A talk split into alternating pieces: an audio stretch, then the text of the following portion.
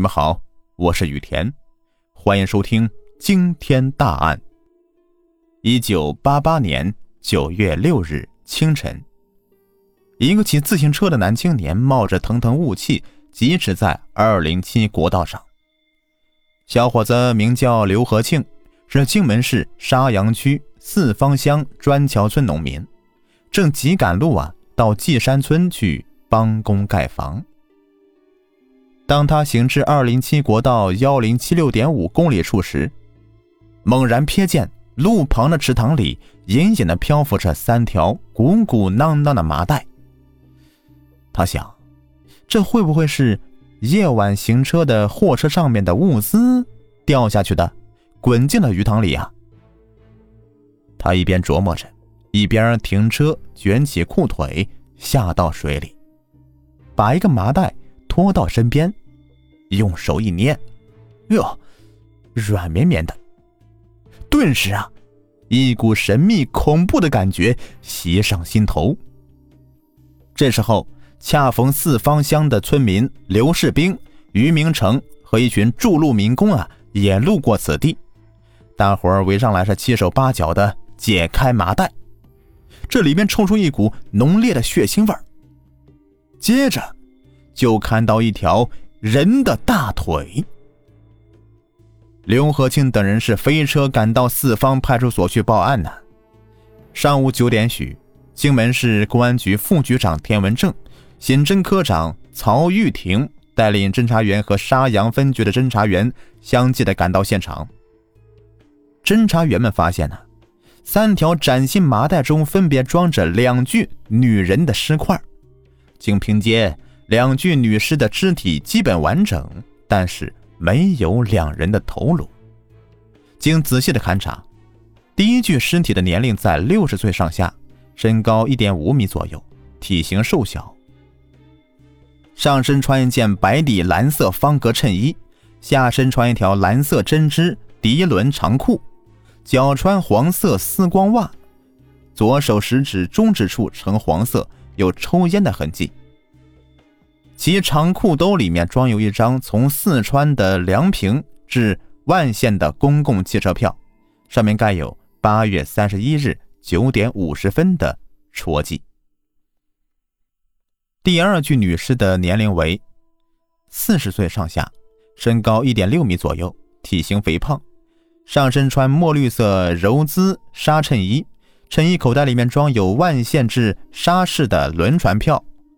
四川梁平的粗粮票和一张写有“剑齿元”等文字的电报纸。除此以外呀，还有犯罪分子用来包裹尸体的浴巾、绒白布条和塑料薄膜。然而，所有这些呢，均不能证明死者身份。负责指挥现场的勘查的田文正副局长说：“呀，哎呀，这真是一起无头的。”无头案呐！当天下午，荆门市公安局局长吴方清主持召开了案情分析会，会议一直开到深夜。经过反复的分析啊，大家认为，第一，从死者的穿着打扮及身上发现的车船票、电报纸上记载有“剑齿元”的字样来看，他们可能是四川境内从事币铺一类生意的人。第二。中心现场地处公交交通要道，过往行人车辆比较多，不具备作案条件。此处不是第一现场。从死者携带的船票是在沙市起点，犯罪分子用来包裹、捆脱尸块的物品多是棉布条、绒布和浴巾等纺织物品来看，杀人碎尸现场可能是在纺织工业比较发达、距抛尸现场只有二十多公里的沙市。案犯可能是与纺织业有关系。第三，罪犯杀人后有充足的时间肢解、捆扎、包装尸体，而且尸表干净，因此在室内作案的可能性比较大。包装均用针线缝合，所以有女人参与作案的可能。第四，根据死者胃内食物消化程度判断呢，是饭后两至三小时遇害的。从尸体腐败程度判断，遇害时间是在五日的上午九至十点钟。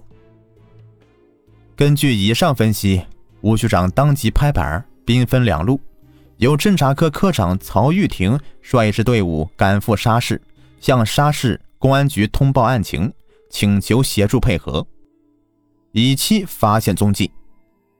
派侦查员程昌雄、廖泽平赶赴四川梁平，核查死者身份。一九八八年九月八日傍晚，由北京开往南昌的幺四八次列车到达了南昌站。二十一点，南京六组列车员王本道进到了七号车厢接班时，发现七八九号座位下面有一条麻袋，不知里面装是什么东西。随即向车长张旭报告，于是张王二人呢把麻袋拖出来，将麻袋扎口绳索给剪断。看里面还有一个草绿色的帆布袋，再解到里面，又露出一些塑料编织袋。车长张旭啊，顿生疑惑，赶紧叫来了乘警曾海林，由曾打开了最后一层白色的塑料袋，竟然发现呐，这里面居然装着两颗人头。上海铁路公安局南昌分局、南昌市公安局和江西省公安厅接到报告以后，迅速派出刑侦、技侦人员以及有关领导赶赴现场。经勘查，一号头颅六十岁左右，头发长十二厘米，有白发，单眼皮，有七颗假牙并呈黄色，与抽烟有关系，头部多处损伤。二号头颅。四十岁左右，黑发，头发长九点五厘米，单眼皮，小鼻子，面部脂肪丰富，整个头皮及颜面的软组织均未发现损伤。经过法医鉴定啊，两名死者死亡时间相同，约有五天左右。一号头颅是脑部严重的损伤而死的，二号头颅是窒息死亡。两名死者均是 O 型血。此外，裹扎两颗头颅的包装除麻袋、帆布袋、塑料袋以外呀，还有单人沙发的枕巾、黄底大花的双人枕巾、灰色黑影条纹女长裤、白色小红花松紧带女短裤各一条。为此啊。一九八八年九月九日，上海铁路公安局分局向全国各地公安机关发出了协查通报，并组织一百五十名铁路公安干警沿铁路线全面的展开侦查，以期发现线索。上海铁路公安局的协查通报很快到了湖北省公安厅，继而到了荆门市公安局。尸首异地，相距千里，这会不会是同一起案件呢？荆门市公安局上至局长，下至一般干警，都在关心和思考这个问题。九月十一日下午，荆门市公安局接到了省公安厅的通知，当即派出法医陈卫东和一名刑警奔赴南昌提取两颗人头。在公安部的统一协调下，由湖北省公安厅牵头，九月十四日在荆门召开了联席会议，来参加的。由风尘仆仆赶来的上海、南昌、武汉铁路公安机关的负责同志，有以及湖北省公安厅刑侦处处长单挑帮，荆州地区的公安处处长张家慧，沙市市区公安局副局长刘安林，荆门市公安局局长吴方清，副局长田文正，还有各地的负责刑侦人员。会议由湖北省公安厅副厅长艾汉金主持。会上，南昌、荆门两地分别介绍了案情，法医进一步对两地尸块进行了人体结合，与会者呢一致认为，南昌和荆门两地的尸块，无论是从死者年龄、遇害时间，还是从犯罪分子用于包装尸块的材料和包装方法等方面来看呢，都有相似之处，同属一起案件。最后，艾副厅长决定，此案由荆门市公安局受理。各有公安机关加强协助，力争尽快破案。侦查员陈洪昌、廖泽平接到了查明死者身份的任务之后啊，一路乘船逆江而上，首先到了四川万县市，他们在当地的公安部门的配合之下，遍访全市十余家旅社，均未发现八月底九月初有一瘦一胖、一老年、一中年妇女投诉。于是呢，又马不停蹄的乘车直奔梁平县。当程廖二人呢向梁平县公安局的同志出示了从死者身上掏出那张汽车票以后，梁平县公安局马上出动干警，深入各居委会，对号入座。程廖两人呢，则来到了梁平县小商品市场，他们发现摊上有卖与死者身上穿着同样的衣料，于是呢，小程上前与商贩们攀谈起来。你们这些商品是从哪里进来的？哎呀，呃，上货的位置多着呢，上有重庆，下有宜昌、沙市、武汉。最近有人去沙市进货吗？咋没有啊？这几个摊贩呢，扳起手指一算，就举出七八个。有没有一个四十多岁的胖胖的女子啊？程昌琼进一步问道。哎呦！一个商贩回答：“呃，雷发玉前几天呢就下沙市了，还没回来呢。”雷发玉，程昌雄又问了一句，转身就向公安局走去了。殊不知，这时候雷发玉的丈夫，县煤建公司会计邹祥珍已闻讯坐在了刑警队的办公室里了。当程廖向邹出示在荆门境内发现的碎尸照片和遗物时，五十多岁的邹祥珍一眼认定这个胖子就是他的四十七岁的妻子雷发玉。瘦子是雷的同母异父的姐姐严家玉，时年六十二岁。邹祥珍是痛不欲生，当地派出所的同志马上又通知了。严家玉在梁平镇职业中学教书的儿子陈平。陈平一见到惨不忍睹的照片和遗物，是枪天哭地呀，点头认定就是其母亲。原来，邹的妻子雷发玉是梁平县中城区天竺乡供销社的承租经理。一九八八年七月二十八日，邹雷夫妇啊一同到了四川的丰都出差。当天晚上，雷发玉在丰都县政府招待所与一名三十多岁的妇女同住一室。那女人自称叫张平，是湖北省沙市金沙棉纺厂劳资科干部，并说沙市的棉布便宜。他这一次出差呢，就是要推销棉布的。正好雷发玉想为供销社进一批棉布，于是呢，两人是越套越近乎，越谈越投机。雷表示，回梁平以后啊，立即筹借资金，呃，亲赴沙市进货。张平说，他还要回到重庆去办点事儿。第二天分手时啊，两人相约在八月下旬在梁平碰头，同去沙市。邹祥珍继续介绍说呀，八月三十日的下午六点多钟吧，他家中来了一男一女两个人，男的三十五岁左右，中等个头。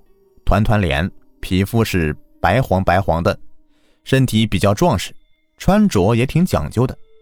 女的三十多岁，身高一点五八米左右，不胖不瘦，嘴唇稍厚一点，脸色蜡黄，像是有病的样子，但是打扮比较洋气。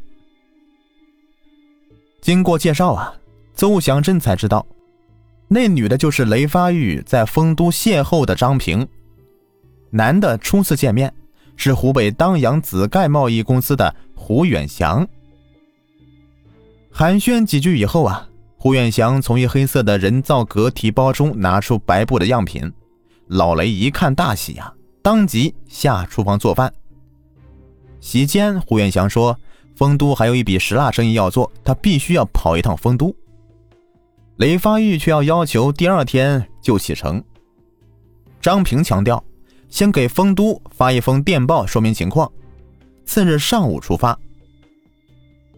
酒足饭饱以后啊，雷发玉又领着胡张二人去了邮局发电报，然后呢，目送他们两人进了北门供销旅社，才转身回家的。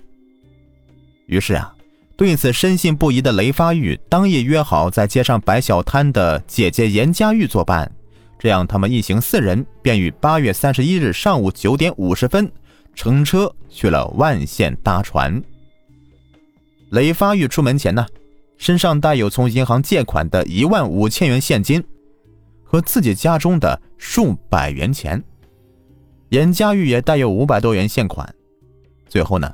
邹祥珍告诉侦查员：“严家玉啊，有一个表亲叫文峰，快六十岁了，在沙市环卫所工作，住在张家三巷负五十七号。他们商议到沙市以后啊，准备住他家。”这个访问呢，告一段落了。侦查员离开邹家，直奔北门供销社。果然找到了胡远祥为自己和张平亲笔填写的住宿登记卡。